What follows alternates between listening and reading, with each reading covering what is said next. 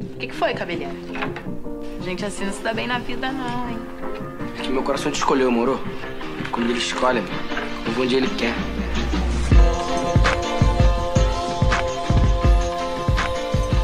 Atibaia, pequeno município no interior de São Paulo, e Hawkins, cidade fictícia da série Stranger Things da Netflix, têm em comum? A contar pelos últimos acontecimentos da cena política brasileira envolvendo Bolsonaro, os Queiroz, Wassefs e outros personagens complexos, há quem acredite que o novo Upside Down é aqui. Vale lembrar que a trama que envolve Atibaia é arrepiante e já está, vamos dizer assim, em sua segunda temporada, sendo a primeira protagonizada pelo ex-presidente Lula, corrupção, empreiteiras e até os pedalinhos da dona Marisa. Brincadeiras à parte, Atibaia virou piada pronta na internet por, coincidentemente ou não, ter sido locação para duas tramas brasileiras que mais parecem uma obra ficcional. A partir desse novo cenário, o Videarte amplia horizontes para especular sobre a seguinte questão: com que série o Brasil se parece? Numa conversa rápida antes dessa gravação, eu, Cíntia Medeiros e os colegas Marcos Sampaio, Renato Abe e PH Santos chegamos à conclusão que, da comédia ao terror, passando pelo romance e pela ação, nosso país garantiria muitos roteiros de sucesso. Você está ouvindo o Videarte, podcast de cultura do povo, toda semana, com episódios novos informativos e cheios de descontração para você. Olá, meninos da novela Vale Tudo de 1989, quando a gente visualizava ali o personagem Marco Aurélio interpretado pelo Reginaldo Faria dando aquela banana para o Brasil na cena final da novela e que a gente achava que a gente tinha chegado ao ápice da nossa identificação, vamos dizer assim, da vida real com a ficcional. Muitos acontecimentos aconteceram. Acontecimentos? Aconteceram nesses 30 anos e a gente se parece cada vez mais com uma obra ficcional. Vocês concordam? Eu, eu, eu, concordo. Eu queria abrir aqui e eu queria elogiar esse texto de abertura, porque acho que já podia fechar o, o podcast tranquilamente. Obrigado, Cintia. Um beijo para vocês. Beijo, até posso mais. Posso dizer minha dica? Eu já posso dizer minha dica? Gente, que sensacional, que sensacional. Mas enfim, respondendo a pergunta, é uma série e, e e não é uma série muito boa, não, viu? É daquelas séries que meio que vai se perdendo, aí volta. Já adianta aqui a minha visão desse tema. Tem personagem demais, né, PH? Muita confusão, tem que desenhar organograma. Peraí, mas esse aqui, esse aqui não, não, era a favor? Esse aqui não tava roubando esse? Ah, não, agora ele tá roubando esse. É difícil. É, mas é porque tem realidades diferentes. É que nem Dark, amigo. Presta atenção.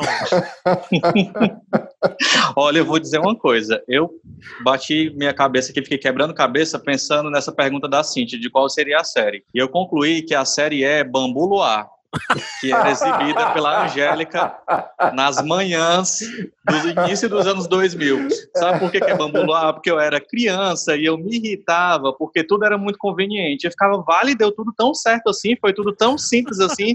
Ao mesmo tempo, eu ficava, gente, o vilão é realmente ele, porque assim tudo era muito conveniente. Então o Brasil está provando para a gente que tudo que a gente aprende nessas, nesses cursos de roteiro cai por terra, porque essa história da verossimilhança, similhança, não tem nada de, de verossímil nessa nada, história do Brasil. Nada.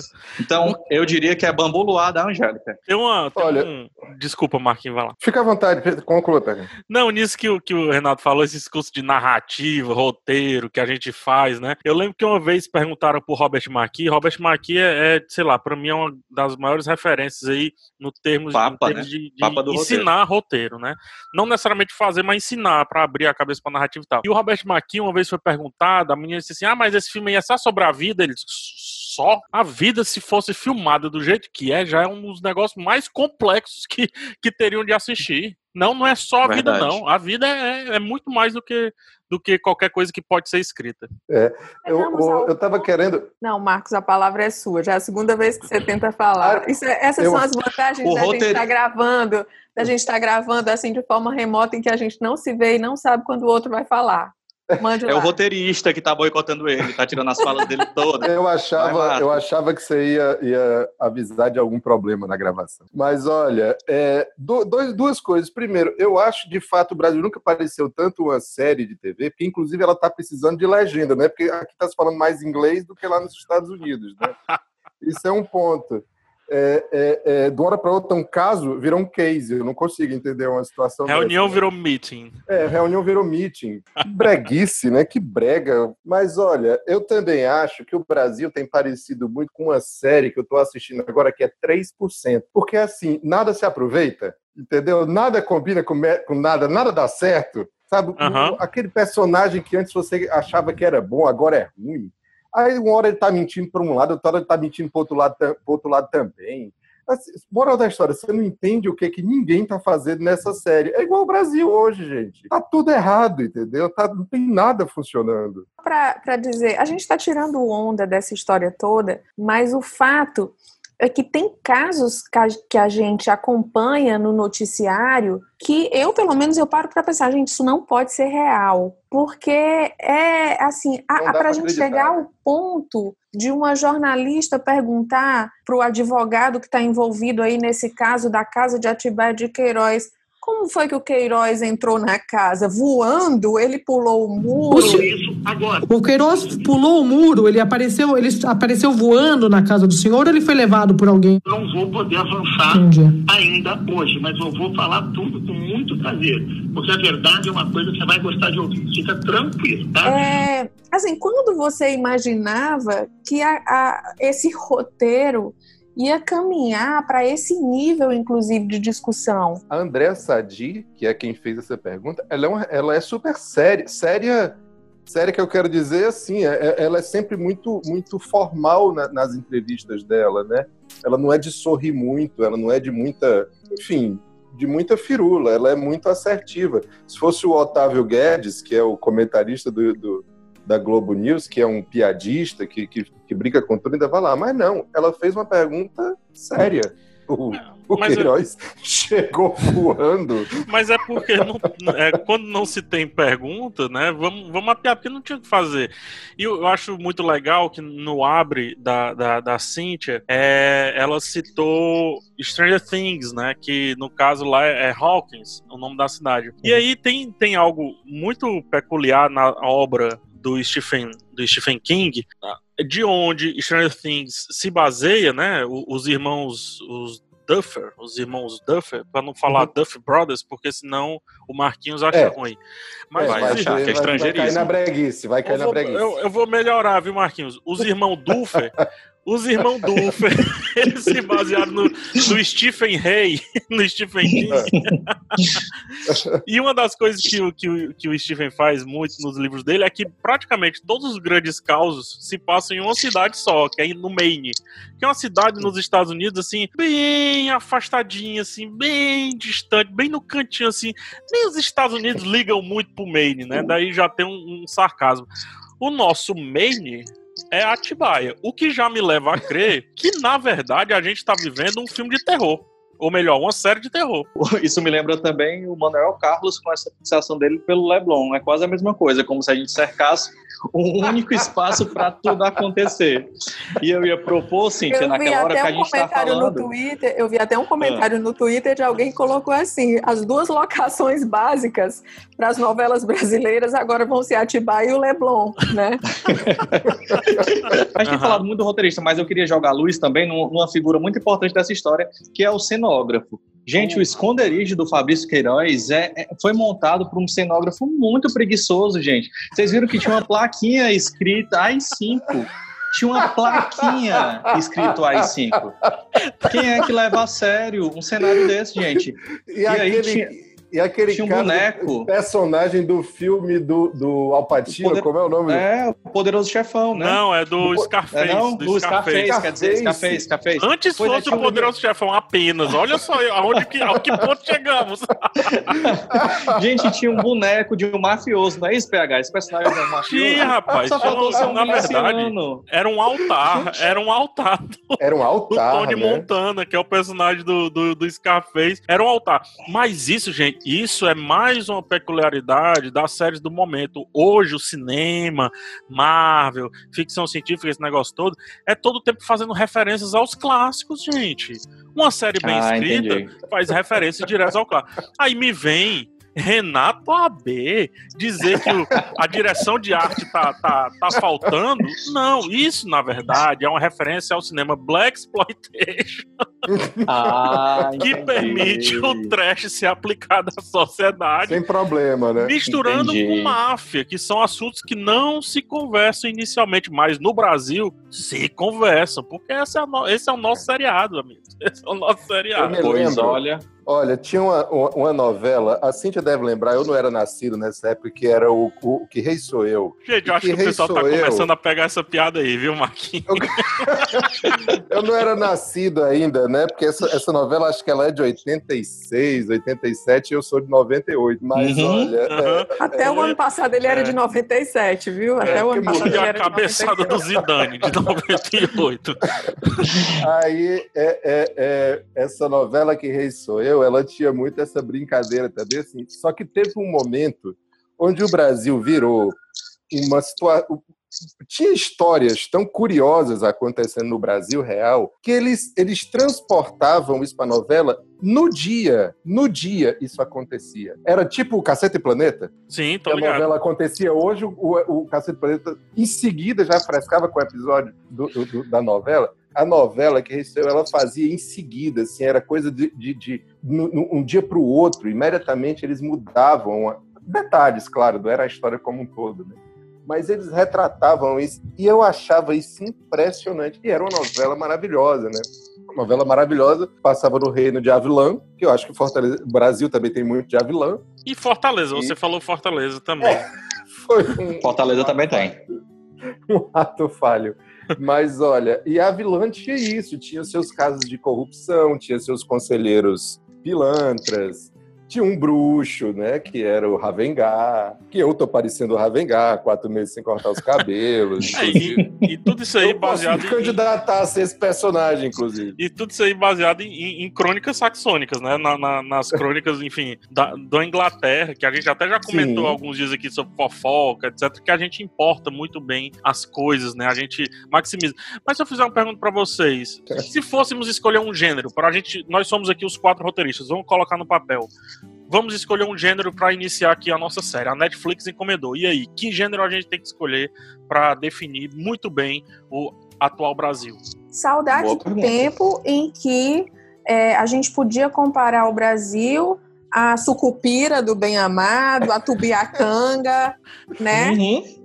Muito mas bem. Biacanga é de onde mesmo, hein? Que eu não me lembro. Não sei se era pedra sobre pedra, vou Era, acho que era pesquisar pedra sobre- aqui. Biacanga. Mas enfim, todas Depois de essas Greenville, tudo mudou. cidades, essas cidades fictícias que foram criar para ironizar de certa forma, né, nossos valores, alguns conceitos assim tão arraigados já na cultura brasileira. Então, assim, é, imediatamente eu associo o que a gente está vivendo a uma comédia, mas pensando bem, tá muito mais para um drama, gente, na perspectiva do povo brasileiro, né? Tava pensando aqui, Cíntia, você falou dessas cidades fictícias. Eu acho que, infelizmente, para piorar a situação toda, a gente nem pode sonhar com mais com essas cidades na comparação, porque até esse dado do simbólico se perdeu. A impressão que eu tenho é que tá tudo assim tão cru, tão feito na primeira hora, que a impressão que me dá é que até essas dimensões simbólicas se perderam um pouco, assim. Se a gente pensa, sei lá, na história do nosso Brasil, essa coisa do do impeachment lá do, do, do Collor, né? Que o impeachment do Collor teve todo aquele simbólico de um Fiat Elba, derrubou aquele presidente, porque foi a,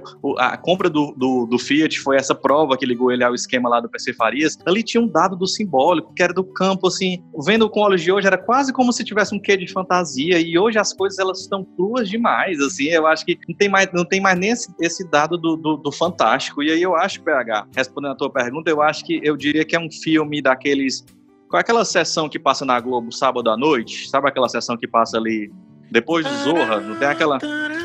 Pronto, que é sempre um é sempre o filme que é escolhido para ali é um, um filme meio é um suspense. Depois do Zorra.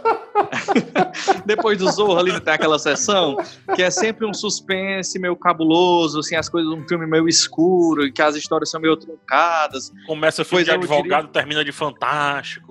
Pronto, pronto, é isso. É aquele filme de advogado que flerta ali com. Pronto, eu diria que é um filme desse, assim. Você, você falou do Dark, PH, você falou aí da série Dark. Eu, eu comecei a assistir essa semana, tentei, né? Que eu ainda não consegui engatar, que eu ainda não tive tempo. Mas eu É- assisti é, os três ela é primeiros mais fácil que o. Brasil, viu, irmão? Rapaz, olha, os três primeiros episódios são super difíceis, porque são vários personagens, né? Tem a mãe, tem um filho, tem. Eu fiquei, gente, como é que você dá conta de entender quem é quem, como é que é esse babado? E imediatamente eu, eu lembrei da família, da Michelle Bolsonaro. Então, Porque a- a família da Michelle é dark todinho, assim. Tem um tio que foi preso essa semana, né? O tio dela foi preso essa semana por envolvimento com a Foi? milícia. Foi. O tio Foi? dela foi preso. Um dia depois do Queiroz, o tio dela foi preso. Aí eu a perdi esse avó... episódio, eu perdi Uma esse treta episódio. com a avó também, né? A avó é traficante e a mãe é acusada de Não ri não. Marcos, não ri não. Eu perdi esse episódio. Amigo, é trágico, mas assim, a família dela, todo personagem tem uma, uma função muito bem definida e tal hora eu confundo, eu fico, vale meu Deus, é a mãe que é traficante ou é a mãe que é acusada de falsificação? É igual a série Dark, você fica confuso, quem, mãe, quem é mãe de quem, quem é a avó de quem, e o tio, cadê? Então, assim, não dá. Eu vou dar só. o- É, é um pequeno spoiler, eu não vou localizar, certo? Eu não vou localizar quem é, então não vai ser um spoiler de fato. Mas tem um momento de Dark que a filha vira mãe da, da outra mãe. Tá entendendo? É, é tipo um Meu Deus. a pessoa filha dela mesmo. Talvez seja isso, talvez seja isso. É por aí, é por aí. Eu acho que Olha, pode ser uma série. E o, bom, e o bom do Brasil é que ele, ele rende muito aquelas cenas de flashback. Dá pra gente mostrar um bocado de cena em flashback que são geniais, gente. Como, acho que era um deputado federal que foi envolvido aí num rolo de lavagem de dinheiro que ele ganhou na loteria 20 vezes. Meu disso? Deus do céu. Lembro, Pô, ele lembro. ganhou 20 vezes na loteria, toda lavagem de dinheiro. Aí ele, ele, ele perguntaram pra ele como, como é que ele explicava aquela história. Ele disse: Ora, como? Deus, Deus me fez ganhar na loteria 20 vezes. Nosso lance tem um quê de novela, história bela que não teria graça sem batalha. A gente é o casal principal que tem que ficar junto. O problema é que todo o resto da trama atrapalha. Na minha mente, sua imagem nem vem com tecnologia. Não se mata a saudade por mensagem. E a falta um do outro causa estrago. Difícil se encontrar. Já a resposta do que, eu, do que eu falei aqui, na verdade, Tubiacanga era da novela Sera Ferida. A Fera de Pedra Pedra era Res- Resplendor. Fera Ferida, inclusive, tá tinha uma abertura sensacional. Eu lembro que foi assim, ó, vai estrear no Fantástico a abertura de Fera Ferida. Eu fiquei ali mais atento do que um clipe do Michael Jackson, que é mais da época, obviamente, do Marquinhos, né? Mas enfim, ah não, da, É. da, da Cintia, né, Marquinhos? Não pode ser, da- desculpa. É, não, do Marcos de jeito nenhum. É, Justin Bieber eu pra não cá, tinha né? mais lançamento de não. clipe no Fantástico que a gente passava a Tinha não. semana inteira esperando pra Marcos assistir. É, é do que O Ariana clipe do Grande, Michael Marcos. Jackson. O Eu clipe do não- Michael eu- Jackson com Paul McCartney cantando Eu já, já sou da geração streaming. Uhum. Billie Eilish nessa vibe, assim. É, TikTok. K-pop, BTS, né, Marquinhos? É isso aí. Mas, gente, é, eu vi dois falando aí, quase sem querer, no caso eu e o Renato, falamos muito sobre ficção científica. Cinti e Marquinhos visitaram o, o drama, né? De certa forma, ali foram no- um pezinho no drama. Eu tenho um outro convite a, a- a fazer a gente olhar. É, tem um meio termo ali entre a comédia e séries genuinamente de políticas que o Brasil se encaixa muito bem. Porque nós temos hoje o nosso Saul Goodman, que é o, o- o advogado do personagem principal de Breaking Bad, que inclusive tem uma série dele também, que é o Better Call Só dele, né? É só E eu dele. tô achando, viu, PH, que tem advogado que tá querendo ter a própria série também. Eu tô sentindo que tem a galera querendo imitar aí Prison Break. Spin-off, né? Spin-off, tá querendo spin-off. E tá nós, querendo spin-off. nós temos o, o Doug, do House of Cards, né? Apareceu, eu não vou relacionar os nomes, mas são inteligentes. Elas, elas ouvindo vão, vão relacionar. Já temos o Doug, temos o Frank Underwood, temos inclusive a Claire, né? A, a Claire Underwood, enfim. A gente tá numa série também ali que PH. pode ficar entre House of Cards e Breaking Bad, se, se isso for possível. Eu queria só que tu explicasse esses personagens. Eu confesso que eu não assisti essa série aí. Ô, Marcos, muito obrigado. Eu explico com muita tranquilidade. No- na, na série House of Cards, a gente tem ali um, um político meio fora do establishment dos dois que ascende à presidência com o tempo, certo? E ele tem um Hum. braço direito muito forte, que é o cara que resolve as coisas pra ele. Quando eu digo resolve, é a ponto de, enfim, ele simplesmente Entendi. resolve, né? Medidas O- o- extremas, medidas extremas. isso, o Frank Underwood só olha pro Doug e diz assim, entendeu, né? Ele diz, entendi. Ele vai lá e resolve, certo? Pode ser pagar 10 reais ou pode ser chegar ao Ok. fim da vida de uma pessoa. Esse é o cenário House of Cards, né? E temos no Breaking Bad o advogado que resolve tudo, desenrolado, que tá em todo canto. É espalhafatoso. Afinal, ele é pago pra isso, né? Ele é pago pra isso e recebe muito bem pra isso e tal. E esse advogado, ele fez tanto sucesso, Marquinhos, na série do Breaking Bad, que ele ganhou uma série só dele, que eu me atrevo a dizer que Hum. nessas últimas temporadas empatou com a Breaking Bad, que é uma das séries mais aclamadas aí por crítica e público de todos os tempos. Então, Uhum. é- parece com alguma coisa, não parece? Me, me faz lembrar, assim. Eu tô, é, eu tô achando que copiaram, sabia pegar? Tô achando que esse roteirista ele tá realmente plagiando, tá num campo da preguiça aí, as coisas estão muito. Não estão saindo do canto, mas eu acho que é uma boa metáfora. É, um- É é, um- referência. é o meio do caminho entre essas duas coisas. É, é. Eu, Bem eu de acho. leve, assim, né? Bem de leve, assim, nada Bem de leve. eu acho. Gente, vocês viram, vocês viram o texto do Antônio Prata dessa semana da Folha, que é, chama Brasil Sala de Roteiro. Eu que vi, é mas eu vou dizer que genial. não pra que você fale sobre. Ah, tudo bem, pois vamos lá. Eu não vi, não. É genial Renato. que é, é justa. Ah, querido, então vamos lá, que é justamente um pouco dessa brincadeira do que a gente tá fazendo, né? Que o roteirista-chefe chega lá pedindo pro estagiário, pro Enzo, é, dar uma sugestão aí pro pressa história de como é que vai ser isso, Como e é aí é hora esse. estagiário? O Enzo, o Enzo, o Enzo, da hora o Enzo começa nessa brincadeira de tentar localizar tudo em Atibaia e tudo mais, e ele joga. É, Enzo, a gente não tá, a gente tá fazendo House of Cards, não é Detetive do Prédio Azul, que é aquele, aquela série lá infantil, meio boa, desses tempos. sinal. E, e aí, gente, é, é, o texto é maravilhoso. Eu deixo essa dica de leitura porque, assim, é, leva ao extremo e ele vai, o Antônio vai, vai puxando essa coisa meio da, da- do absurdo. Tudo que o estagiário vem trazendo, que o roteirista 1 e 2 vem trazendo, o, o roteirista-chefe, ele dispensa, ele não quer. Até que chega um momento do ápice que o roteirista-chefe desaba e começa a chorar, e ele conta que ele admite que desde 2013 ele perdeu um pouco a mão desse roteiro, o roteirista do Brasil perdeu um pouco a mão desde 2013, e em dado momento ele estava muito bêbado e não sabia se a passeata lá de 2013 era de esquerda, direita, era MBL, se não era. E aí tal hora ali na época do, do, do governo Temer, ele entrou no AA, a relação ficou um pouco morna, mas agora ele tá, agora ele tá no, ele tá no Daime, tá com o negócio aí de uma bad trip de ayahuasca. Então assim, ele começa a, a pirar e é sensacional pra gente pensar isso, assim, que é basicamente isso que a gente tá discutindo lido de uma outra maneira. Fica aí a dica de leitura pra gente se indignar, mas pelo menos rir desse povo. Mas No olha, caso é a essa- gente mesmo. essa- é, é, é, essas histórias, esses bastidores da, da história brasileira, ela, ela tem uns, uns episódios interessantes. Né? Tem aquela série de livros do, do- do Laurentino Gomes que, que conta a história do, do- da chegada da família portuguesa ao Sim, Brasil. 1822, né? Isso, Mil- exato. Uhum. Que 1808. Quando você o- lê essa história do Brasil, tirando a- a- as tintas que foram, com que foram escritas, você vai atrás da documentação, do que de, de fato como aconteceu. Gente, a história do Brasil é completamente outra. É completamente diferente de como a gente, como se estudou na escola durante muitos anos, né? Aí eu, eu- eu, pensando nisso, me lembrei de um filme que, que eu gosto bastante, chamado 70. É um filme que entrevista 18 personagens de pessoas que foram envolvidas com a, com a luta contra a ditadura militar no Brasil.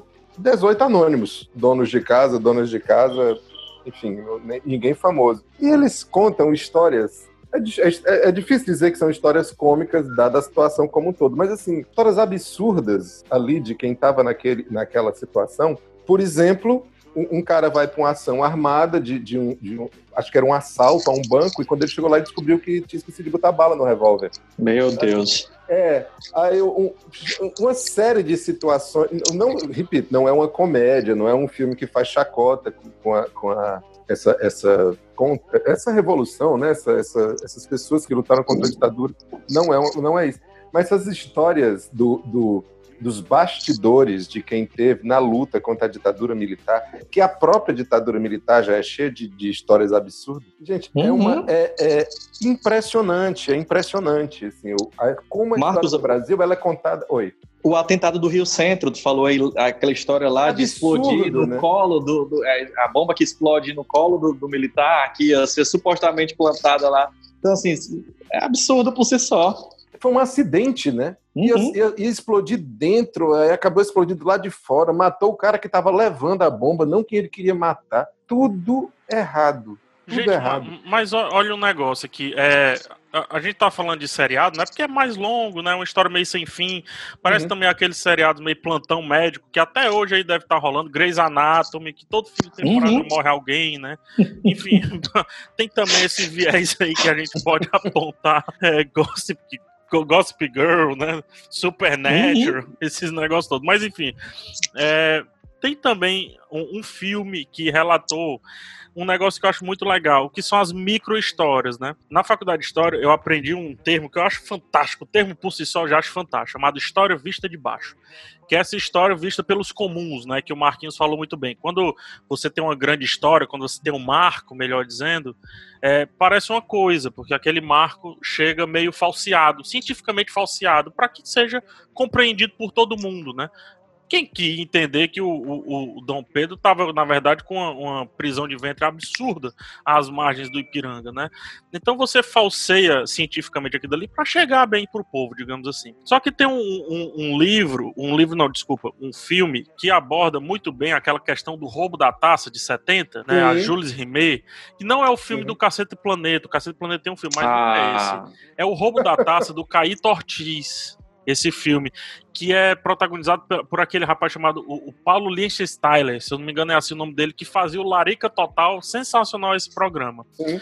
O Caíto Ortiz, ele, nesse, nesse filme, ele envolve tudo numa comédia, cara, mas sem querer, todos os arquétipos daquela época ali que ele trouxe, né? Tipo, ele traz todos os arquétipos lá da década de 70 ali, o carioca bonachão, o desenrolado, o medroso, o policial, o corrupto, o bonzinho. Se você trouxer pra hoje, tirar o elemento taça e colocar o elemento Brasil em vez da taça, cabe direitinho, cara. Mas cabe direitinho. Inclusive, tem até gente que fala com a língua presa. olha aí. Olha só, Hum, hum. olha só, olha Mas, só. ó, PH, Ah, Nesse, nesse sentido, só uma, uma outra história que me veio na cabeça que passa um pouco por isso é o romance Agosto, que é o romance do Rubem Fonseca, que é justamente um olhar comum, um olhar comum que depois virou série também, que é um olhar comum a, a toda essa situação da morte, do suicídio do Vargas e tudo que envolve isso ali pelo pelo- por todo um bastidor de um jornalista, de, do segurança e tudo mais. E é justamente isso. Eu fico imaginando quem, quem vai se atrever a fazer um romance semelhante se comparado a esse momento aqui, porque vai ficar realmente muito difícil. Vai ter que ser uma coisa meio Game of Thrones, meio Senhor dos Anéis, Personagem porque do demais. jeito que tá aqui, é, tem muito personagem, né? Tem que dar conta de todo mundo. O Inclusive, Rubem Fonseca saber nos deixou, quem vai né? ficar, quem vai ficar, PH, talvez como historiador possa nos responder essa questão, ou pelo menos nos apontar horizontes, quem vai ficar para os livros de história e como essas histórias serão contadas para as próximas gerações, né? Então, assim, é, quem são os grandes personagens que vão ter uma, um, um legado a deixar? E aí, quando eu falo legado, não necessariamente positivo, mas que entram para a história do Brasil, que vai ser lida daqui a 30 anos. Mas É. isso é uma curiosidade que eu também tenho, viu, Cíntia? Como, como esse ano de 2020 vai entrar para os livros de história? Isso eu me pergunto sempre. É, eu, te, eu, tenho, eu tenho duas respostas, a, a, jocosa e a séria. A jocosa é Felipe Neto. A, a séria.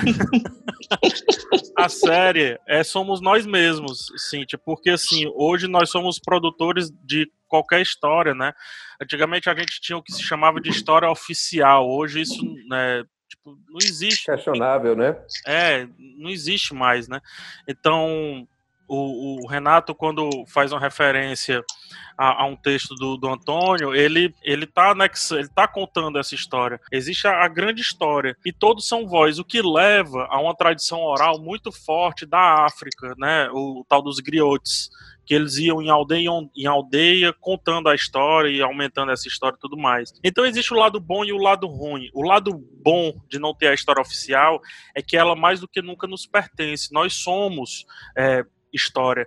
Muita gente, quando vai dizer assim, ah, o que é a faculdade de história para estudar o passado, para entender o futuro? Não, gente, isso aí é ficção científica. A história, como ciência, é a ação do homem no tempo, ponto. Tem que ter homem, tem que ter escrito, tem que ter tempo. Se não tiver, não é história. Então, a criação do mundo não é história. Não está escrito, não tinha ninguém lá escrevendo a parada.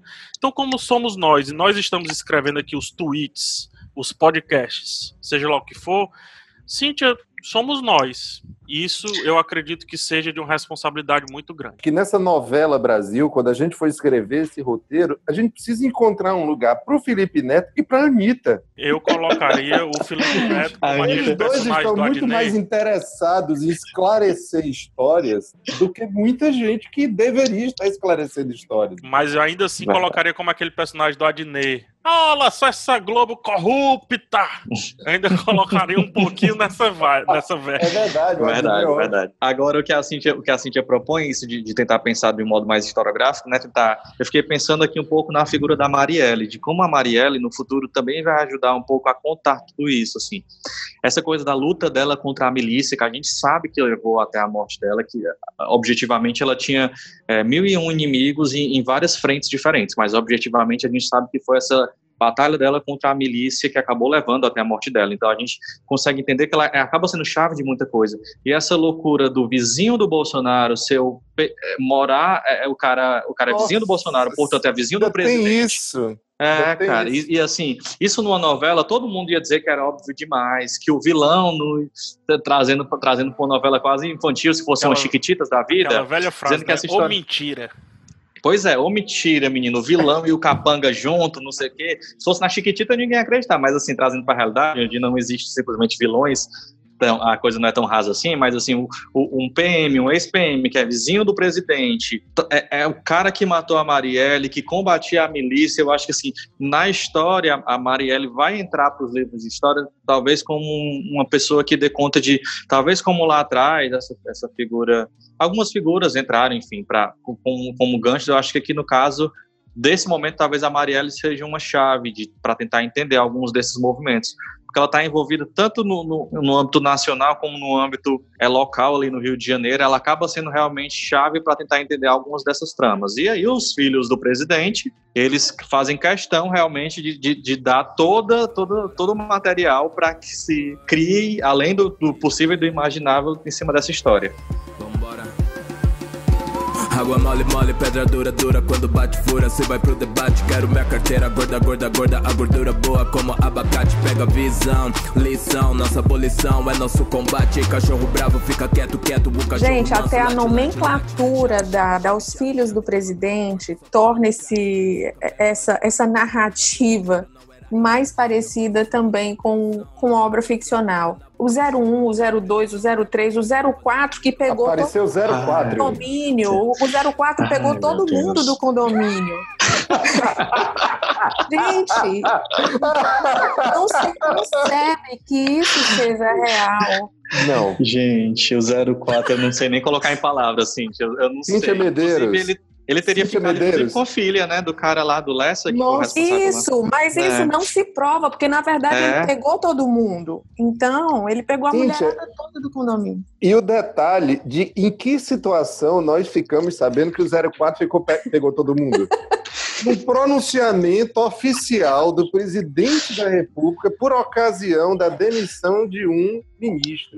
Diga-se passagem, do o ministro mais forte, do, do- do- um dos ministros mais fortes do, do, do, do pleito ali. Do, do- Não, e ainda, tem, a, e ainda tem a, a, a resposta, né? Que é, não, esse, vou averiguar, vou falar com, com ele, vou chamar ele pra conversar. Agora, agora, amigos, pra gente, a gente brinca do roteirista, mas assim, em algum nível, existe sim uma, uma- um roteirista ali Lógico, próximo ao nosso querido lógico. presidente. Porque o que acontece é que assim, tem um acaso, tem a coincidência e também tem a construção de narrativas que são usadas ali para operar um E olhar de todo apropriação. mundo, né? Com certeza, a galera se pega algumas histórias. Então, assim, o Marcos lembra esse, esse, esse fato patético e assim, realmente o Bolsonaro está discutindo a vida eh, sexual do filho 04 dele num pronunciamento que tinha uma- toda uma questão com o ministro que envolvia a saúde no país no meio de uma pandemia. Vocês entendem a doideira disso? Assim, então, É, ali é. tem, tem um no meio pensamento de uma é pandemia, gente. No meio de Cara, uma pandemia, a preocupação mundial. dele é de dizer que o filho pegou todo mundo no condomínio. Eu acho que os ETs, ele, porque eles recebem tudo por, por onda, de, on- onda de rádio, né? Porque é a coisa que propaga aí são essas ondas de rádio, não sei o que, não sei o que mais lá. Eu acho que os ETs, eles já fizeram um canal chamado Brasil, ou chamado Terra, planeta Terra, e eles estão assistindo como se fosse show de Truman e dizem assim, gente, não vale a pena ir lá, não vale.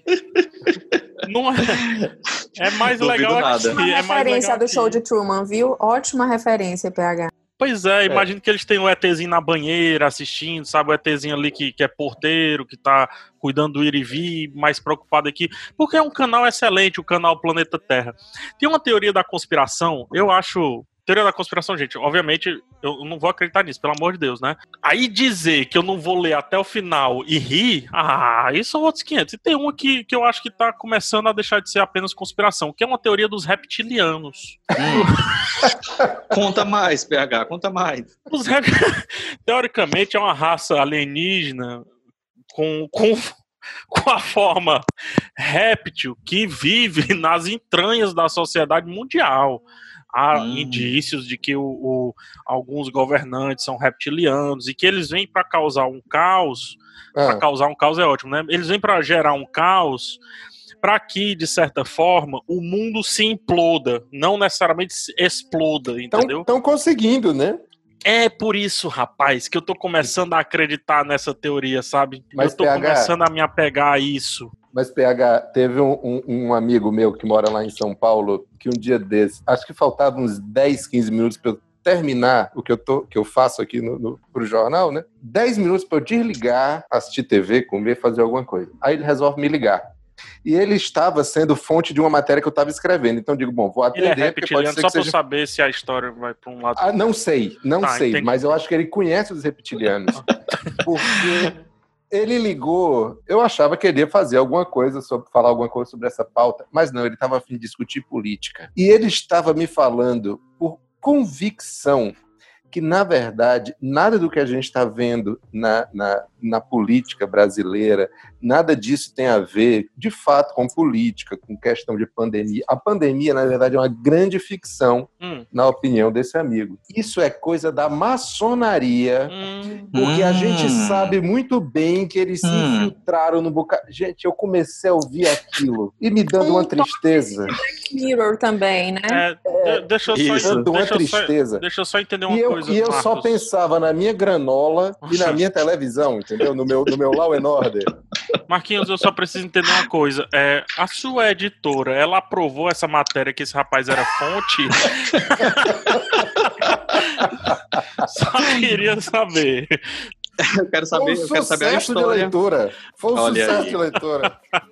Tem que ver, viu? O roteirista tem que averiguar essa história aí nesse caderno aí, como é que tá, Tá. rolando. E eu já critiquei a cenografia, né? A direção de arte e tudo É, mais, mas eu Eu também rebati queria aqui, eu criticar. rebati. Você, não, você tá certo. Mas eu queria criticar só mais um ponto, que é a- o figurinista. A figurinista. Gente, vocês viram a, a filha do Olavo de Carvalho, que, é, Não. que foi uma. Que a, a filha do Olavo de Carvalho, ela está envolvida nesse processo de descoberta do paradeiro do Queiroz. Uhum. Ela e um amigo dela, o Bruno, que é um militante, que também é gay, que eu acho que também essa caracterização dele como gay, eu acho que, que ficou forçada, entendeu? Tá quase uma coisa meio crow da novela Fina Estampa.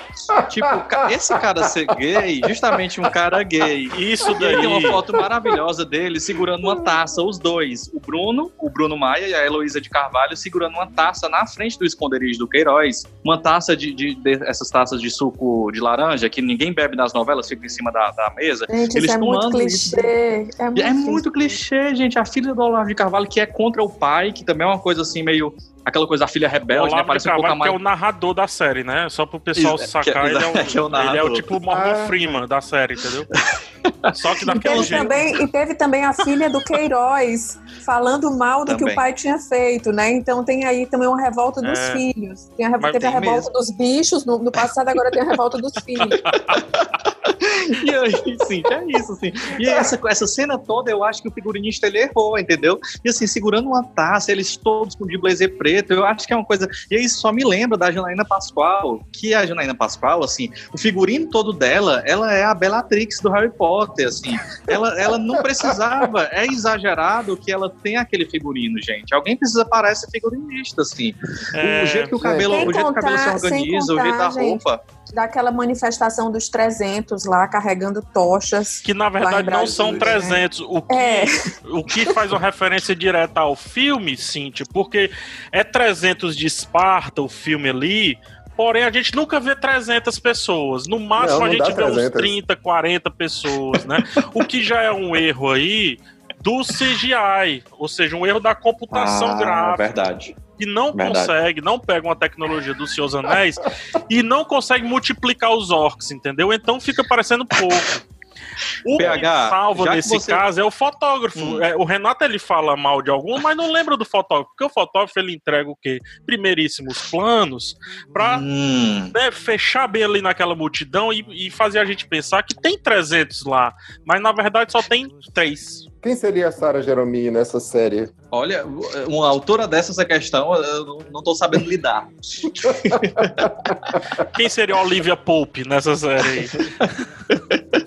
Mas eu queria dizer um negócio, PH, já que você falou da computação gráfica, eu acho que aí, aí a gente vai ter que falar mal dele também. Porque, gente, o que são essa série de tweets com, com ortografia errada? Você está acompanhando essa palhaçada? O tal dos Olha- disparos que eles estão fazendo? Isso Gente, se chama é- localização, Renato. Gente, Falou em não. disparo, me deu logo um gatilho aí, com essa coisa de ortografia. Eles estão disparando um monte de tweet. O Carlos Bolsonaro ele tá errando na- no gabinete do ódio lá dele. Eles estão disparando um monte de, de tweet com hashtag escrita errada. E você vê 14 mil menções a uma hashtag que tá escrita errada. Gente, eu acho que tem que ter uma reunião aí de toda a equipe criativa. A equipe criativa tem que se reunir. Esse negócio não tá dando certo mais. Ai, é, rapaz, falta muita coisa. Eu, É. queria, eu queria, acho que é uma das últimas referências que eu posso trazer. Tem uma série fabulosa que eu acho que o Brasil ela- é, ele merece um capítulo dessa série chamada Black Mirror, né? Já que o- Marquinhos ficar chateado, espelhos negros. Sim, sim, sim, sim, sim, sim. tela preta, tá? Mas enfim, tem uns do Black Mirror que tem um episódio, eu não vou lembrar especificamente o número do episódio e tal, mas ele se chama Waldo Moment. Se você colocar aí, você vai, você vai achar fácil aí e se você não assistiu, assista, porque tem muita gente que só assistiu as últimas temporadas por conta da Netflix. Mas esse Waldo Moment, olha só como como a sacada é boa. É um personagem, uma caricaturazinha, é um personagem tipo esses personagens animados, né, que tem. E ele é um comediante altamente escrachado, altamente pornográfico, erótico e tudo. E esse comediante é muito famoso no país, a ponto de ser mais famoso do que alguns políticos que estão concorrendo ali a uma vaga no governo ali da cidade. E aí esse comediante que ele resolve concorrer, ele resolve concorrer inicialmente como piada e depois ele vai saindo do terceiro lugar e vai chega no primeiro lugar e, e- e vai crescendo. E aí o roteirista olha pra ele o roteirista que também faz a voz do, do Aldo né que é esse personagemzinho ele olha e diz não não é isso que eu quero eu tô destruindo aqui uma parada tô destruindo vidas tô destruindo realidades tô destruindo tô fazendo mal às pessoas não quero mais. Só que aí vem um outro cara que a gente não citou ainda o produtor. O produtor Hum. ele vai lá ele arranca o roteirista da cadeira e ele O Paulo assume- Guedes, né? O Paulo Guedes, sim. É. eu não vou dar nome. O produtor vai lá e arranca o roteirista ali e assume aquilo dali e, obviamente, eleva a uma quinta potência, né? O, o escracho do personagem. Enfim, termina com a visão do roteirista. Só que a nossa dor é que a nossa visão não é no roteirista só, né? A nossa visão é o que o, o roteirista, depois que o produtor assume, é o que eles fazem. Porque nós somos, infelizmente, aqui os atores. Mesmo Não é não? não tenha escolhido ser esses atores. Só faltou ele frequentar o Super Pop da Luciana Gimenez, né? Não, ele frequentou. Ou então ele tem um Ai, programa. gente, ainda tinha Só fal- isso. Só faltou o Valdo frequentar esse Super Pop. Mas é isso, Cintia. Vai lá, Paixão. Ele frequentou, ele é um comediante fracassado de TV. Não, e só para reforçar que toda essa série aí, todos esses capítulos, devidamente com a tradução de Libras feita, né? De, tradução não, perdão. Os É intérpretes inclusivo. de Libras é passando, passando perrengue para conseguir transformar em gesto tudo isso que tem acontecido. Verdade, viu? Rapaz. Verdade. Porque você traduzir isso realmente, E olha. já- já conseguiram tão se tornar duplo. uma atração à parte, conseguiram se tornar uma atração à parte a toda essa é, tragicomédia que a gente tem vivido. Meninos, o papo por hoje está encerrado, hora do nosso quadro Poucas e Boas. Quem começa aí com as dicas? Poucas e boas. Mandei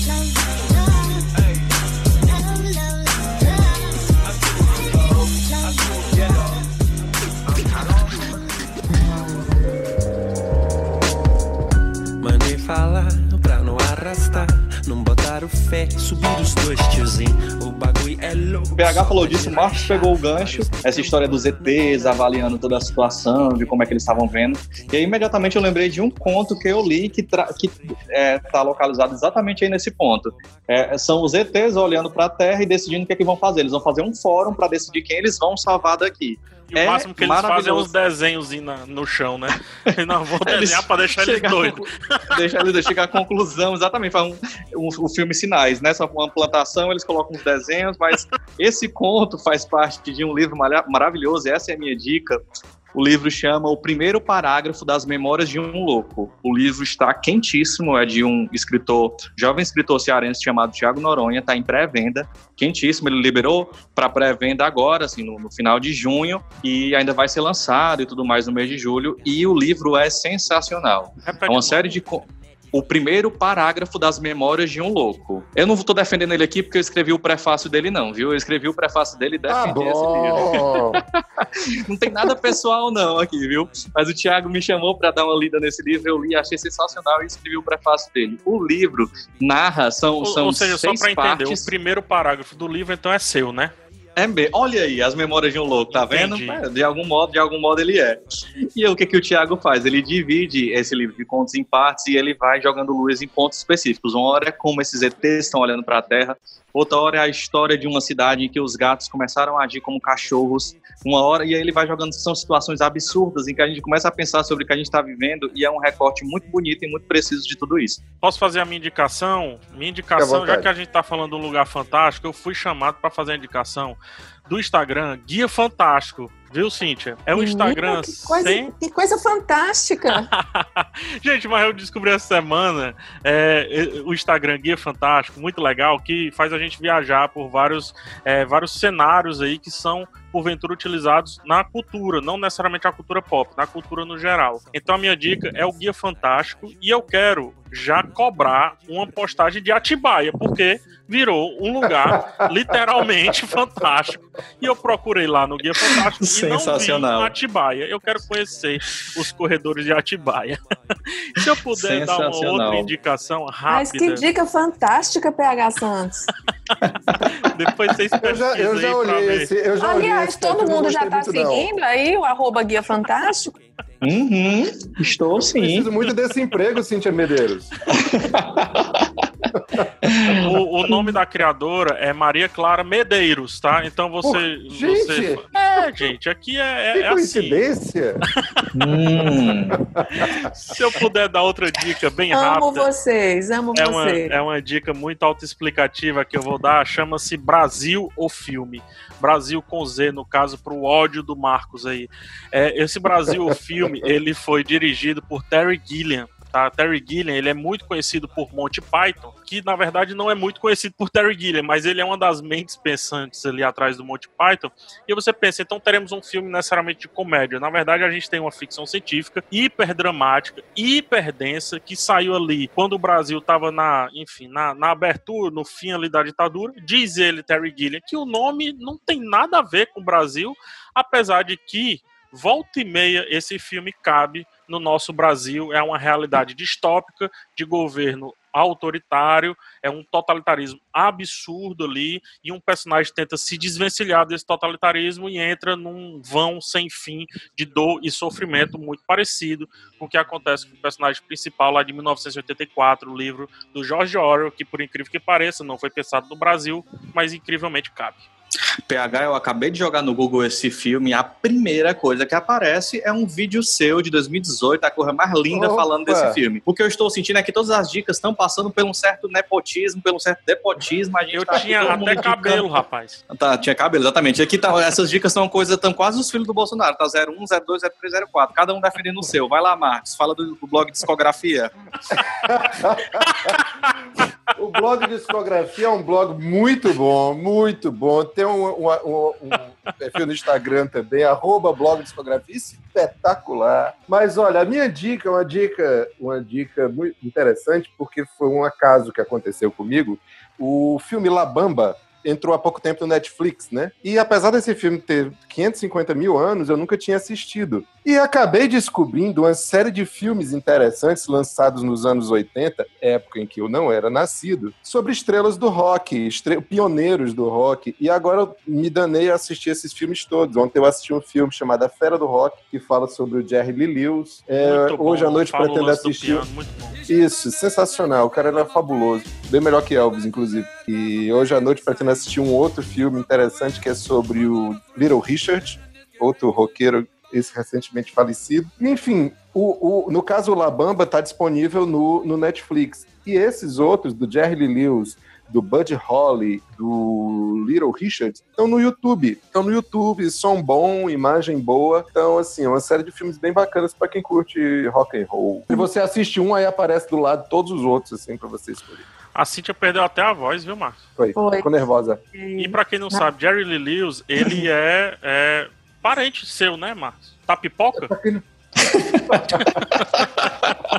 É padrinho dele. Gente, é, a minha dica vai ser repetida do episódio passado, porque eu acho que vale. Eu assisti novamente a live da Simone esse fim de semana, domingo às 18 horas.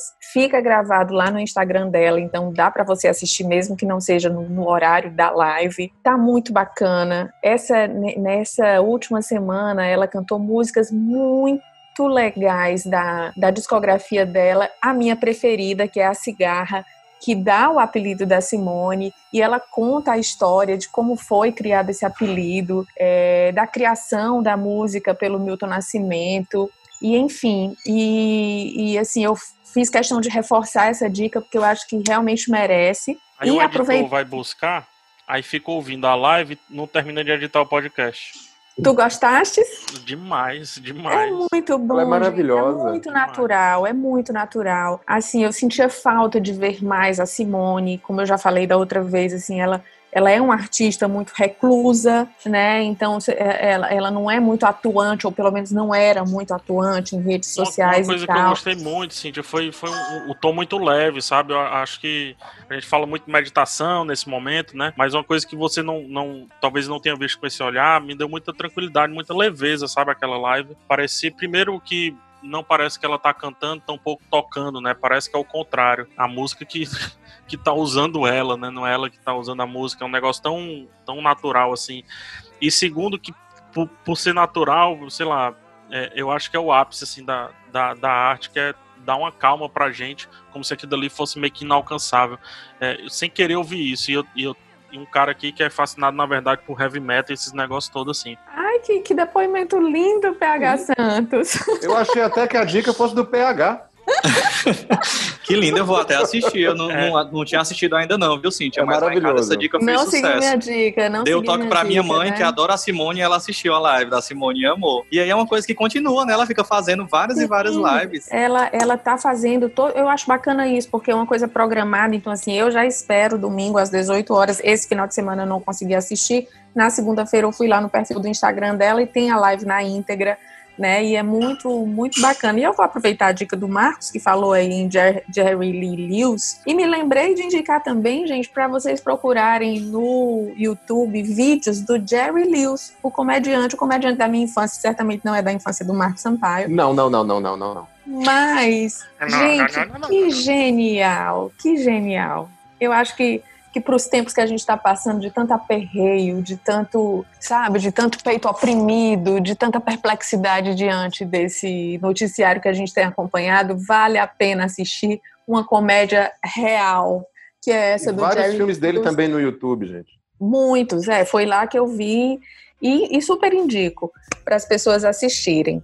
Maravilhoso. Maravilhoso, maravilhoso foi o episódio de hoje também. Quero agradecer aí a vocês, obviamente, né, que seguem aqui firme e forte com a gente, deixando esse podcast informativo e descontraído. E aos nossos leitores, eu dou a dica que não esqueçam de compartilhar o Vida nas nossas várias plataformas, seja no jornal impresso, no portal Povo Online, no nosso Instagram, arroba Arte o Povo. Se você ainda não está seguindo, segue aí inclusive com dicas de para live, já que a gente estava falando de live, toda quinta-feira às 5 da tarde tem live comandada pela Camila Holanda, nossa editora de agenda. Tem videoarte também na Rádio Povo CBN nas manhãs de sábado, comandado pela Raquel Gomes. Mas por hoje é só. Lembre-se que você pode ouvir o podcast de Cultura do Povo em todas as plataformas digitais, Spotify, Deezer, Spreaker e também no povo.com.br barra podcasts. No, na plataforma O Povo Mais, você ainda escuta com um pouquinho de antecedência antes de entrar nas outras plataformas. Toda semana um episódio novo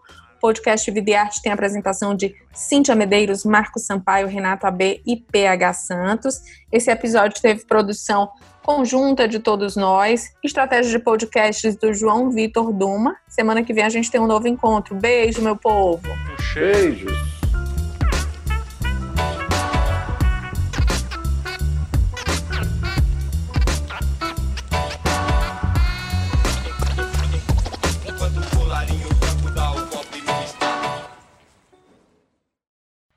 Podia ter aquele tandã da Netflix. Tandã.